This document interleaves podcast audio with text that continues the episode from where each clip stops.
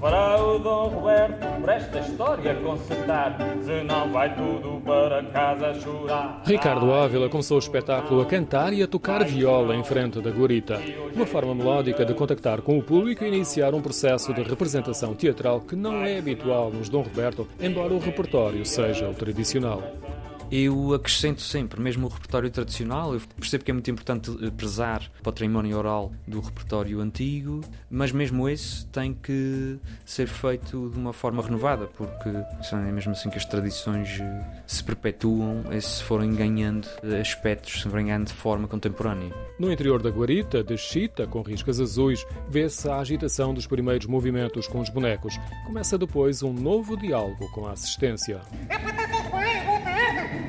Amen.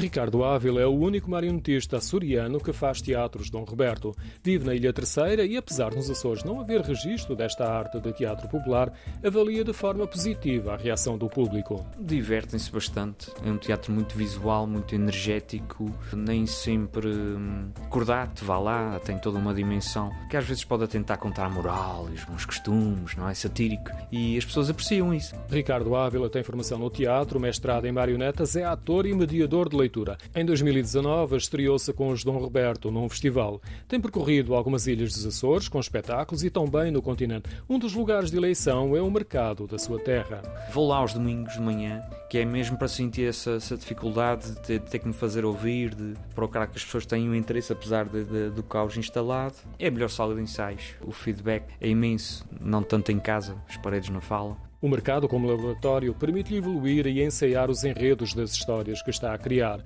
A próxima chama-se Os Piratas, uma temática muito açoriana. Além de fazer os Dom Roberto, Ricardo Ávila é ator na companhia Cães do Mar e exerce mediação de leitura.